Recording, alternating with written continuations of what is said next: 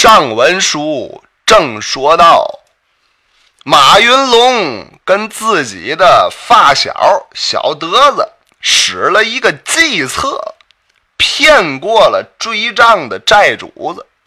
尤其有这么一位叫钱大户，马家欠他的钱是最多。这钱大户充能耐梗是吧？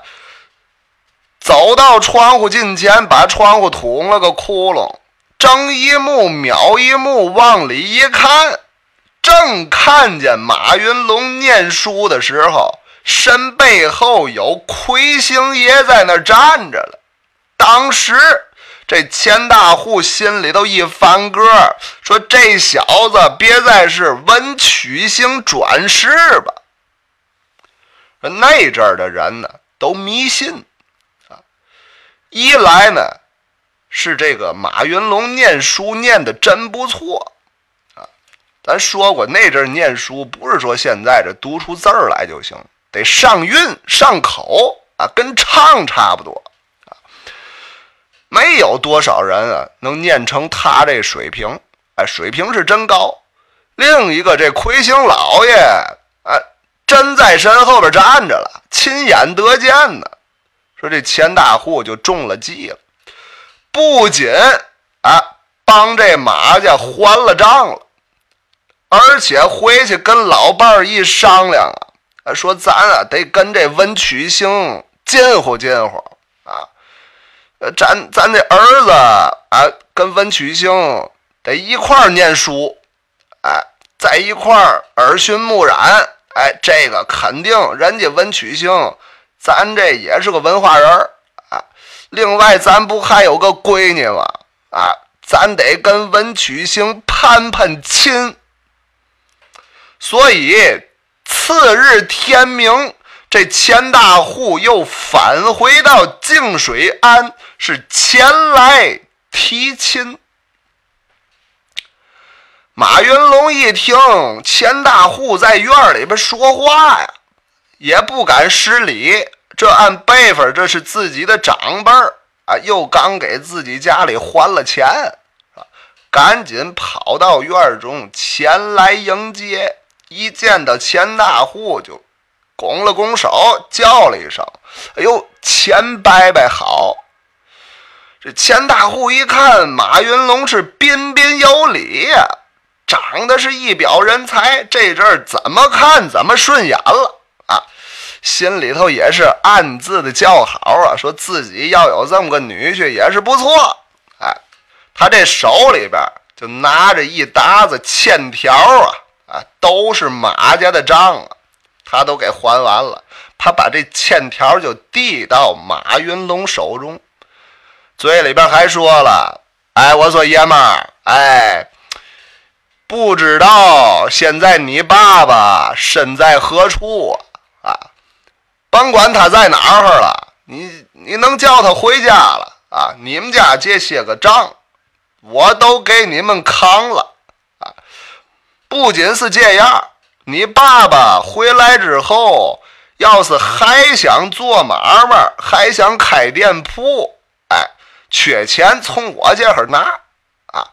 至于还不还的，那回来咱再研究，这都是小事儿啊。今儿个我来是有一事相求，没别的，你可千万得给伯伯这个面子。这阵儿。马云龙他的母亲马氏夫人也来到了院中，一听这钱大户把这账都还了，心里想：这能是真的吗？可是看着那沓子欠条就在眼前呢，也不由得他不信呢。自然是对钱大户。千恩万谢，是百般的客气。马云龙知道啊，这不是说钱大户发了善心了，这是小德子假扮的魁星爷是起了作用了，自己这计策呀成功了，心里头暗自窃喜，可脸上还是丝毫的不露声色。啊，他先谢了谢这钱大户啊，又问说：“这钱伯伯，你有什么事儿啊？讲在当面吧。”这钱大户就说了：“啊，我也没别的事儿啊，我呀，呃，有一个儿子，哎，嗯，今年呢十五岁了啊，在家里一直也是念书啊，念的也还行。”啊，比你可是差远了啊！昨晚我听了，你念的真是不错啊。呃，现在我们家缺一个伴读，哎，跟我儿子一块念书，缺那么个人，我看你行，怎么样？你给来来，哎，上我们家陪伴我儿子一块读书，我可不白了你啊！一个月我付十两纹银。你看怎么样？马云龙一听，嘿，还有这好事儿啊！不仅日后自己能读书了，啊，还给开工钱，啊，这自己是求之不得呀！他当时还得装装样哎，假装还思索了一会儿，沉了沉，啊，然后是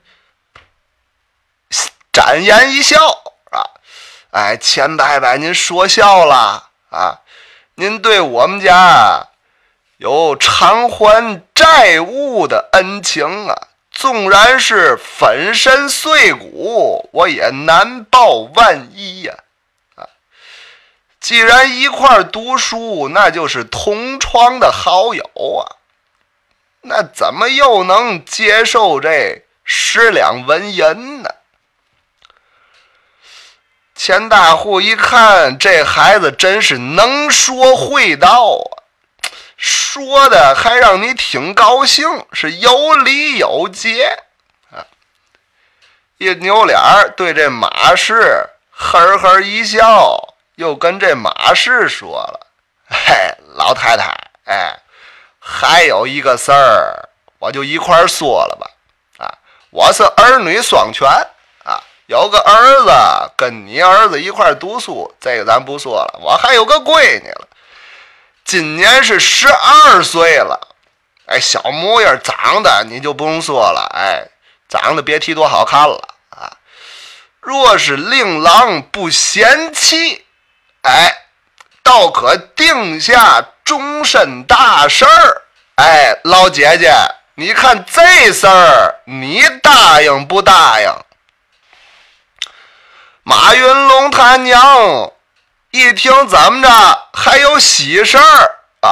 我儿子还能定娃娃亲，被这突如其来的惊喜给吓住了，一时间是张口结舌，都说不出话来了。这个喜事儿来的太突然了。说钱大户一看马氏并不答言，心里头一翻个，又说话了：“哎，老姐姐，你次不必担心呢。你儿子跟我儿子一块儿读书，哎，自然就能看见我闺女啊，都在家里边走动嘛。啊，你先看看再说。要是孩子们不愿意，哎，就算我这话没说。”哎，你看看我闺女长得怎么样？说着话呀，从兜里一掏啊，掏出来一锭二十多两的银子，摆在桌子上了啊。说这是什么呢？是预付两个月的工钱。哎，不一个月十两吗？这俩月二十两。说完了，转身告辞。等他都走了。这马氏夫人还跟做梦一样，就问这马云龙：“这到底怎么回事儿？”马云龙自然是不敢跟自己的娘说实话了，说：“这是我骗的，跟小德子使了个计策，那能说吗？”啊，他装傻说：“我我我也不知道啊，这可能是钱伯伯这人心善。”啊，这是咱们家大恩人，他说这两件事儿，咱得答应他。啊，这马氏夫人问了半天也没问出来，当时就信了，说是不是自己家转运了啊？行了，反正也是好事儿，就随他去吧。这马云龙很快就跟钱家的这闺女定了亲了啊，随后又到钱家跟那钱公子是一块儿读书啊。再说这钱家这女孩儿。有时也是有意无意，哎，来到学堂来看看他们。马云龙一见呢，果然是貌若天仙，心里边真是高兴啊，说自己使这计策啊，又还了钱了啊，呃，然后还弄这么一漂亮媳妇儿啊，能不高兴吗？不出半年，马家的元气。渐渐就缓过来了，生活也开始富裕了。他背靠大树好乘凉啊！有钱大户这么一个人在这儿撑着，那能好不了吗？啊！说马云龙思量着，说得报答报答自己这发小啊，这小德子在这里边起这作用可不小，可不知道怎么回事儿。每次，哎，在街面上说正要俩人走一照面，要碰见这小德子，一看见是马云龙，赶紧是扭身就走，不敢跟他打照面。这是怎么回事儿了？这马云龙一直是满腹的狐疑，百思不得其解呀。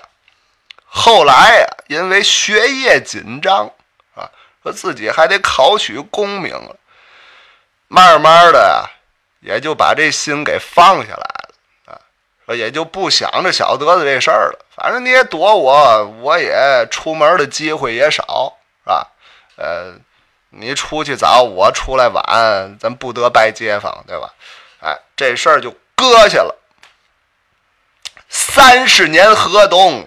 三十年河西，马云龙得到钱家的财力支持，又和钱家这少爷钱公子相互切磋学问，研习文章，学业上是一日千里，大有起色。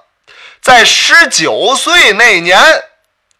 这马云龙跟钱家少爷一起是进京赶考，两个人竟然真的都考中了两榜的进士。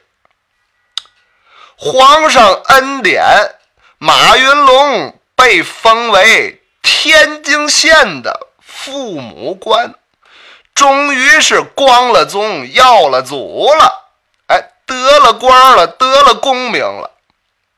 马云龙这一当了本地的父母官，这阵儿又想起了当初自己发孩的小弟兄，就想起小德子来了。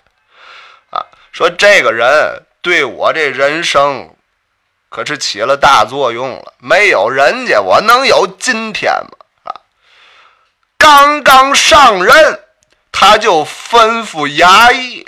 把这小德子赶紧给我找来啊！在衙门里给他弄个一官半职，不能让他再唱戏了，再受罪了啊！就算我是对当初啊他假扮魁星老爷的报答了。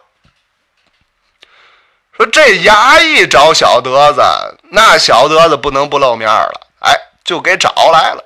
这小德子一见马云龙。是战战兢兢啊，说不出一句话来，扑通一声就跪下来了，哭哭啼啼，说：“大人，大人饶命！”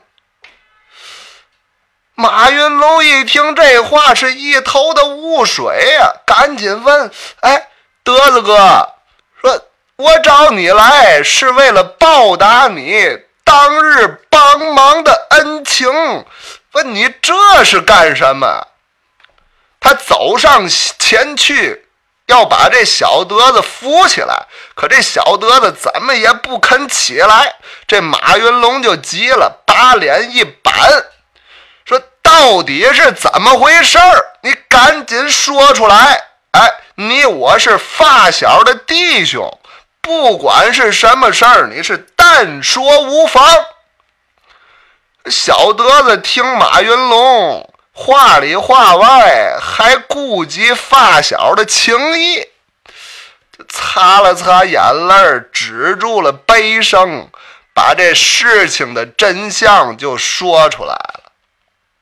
说怎么回事呢？原来那一天，小德子跟马云龙定好了啊，说当夜晚间让他冒充魁星老爷。啊，把马云龙这钱都收了啊，收了一串小铜钱嘛，算是他这行头的租金啊。这一路上急急冲冲，他就去这戏班里边说这个取这行头去了啊。可是马云龙千算万算都没算到一件事儿，说他多年不见呢。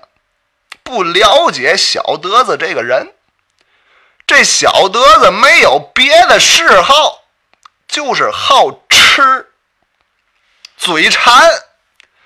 他兜里揣着钱，在这街面上走着，说取行头，看着沿街呀有各式各样的小吃，馋的是口水直流。平时没钱也就算了啊，今天兜里边揣着钱了啊，这嘴馋的是再也忍不住。他放开肚子就吃了几样啊啊，什么叫水爆肚啊？哪煎饼果子、嘎巴菜啊、狗不理包子、麻花啊，然后炸糕都来点儿。吃完这几样小吃可不要紧，吃的有点不对付了，肚子突然间之间拧着劲儿的疼。俗话说得好啊，好汉架不住三泡屎，这小德子就闹肚子了，拉了七八回，这人就起不来炕了，都这一番的折腾。一直折腾到天快亮了，这才见好。哎，说您说这小德子闹肚子，这有什么关系？有什么关系？当天晚上，这小德子根本就没去净水庵。从那以后啊，他见到马云龙，只能躲着走。因为什么？因为失信于人呢，自然是惭愧万分，哪里有脸见这昔日的好朋友啊？听到这地方，马云龙不由得打了一个寒战呢，那天晚上自个儿明明觉得背后有人。如果说小德子当夜晚间真的没去，那那钱大户看见的又是谁呢？这马云龙越想，心里边越打怵。难道说遇到了妖魔邪祟不成吗？想到此处，是汗毛倒竖，冷汗就下来了，赶紧起身回府。到后宅找自己这岳父，那钱大户是询问当场见到的情形啊啊！说这钱大户一听马云龙诉说了小德子对话，眉头紧皱啊，说我当天晚上看见的就是魁星老爷呀，哎。一个说没去，一个说真看见了，弄得马云龙是丈二和尚摸不着头。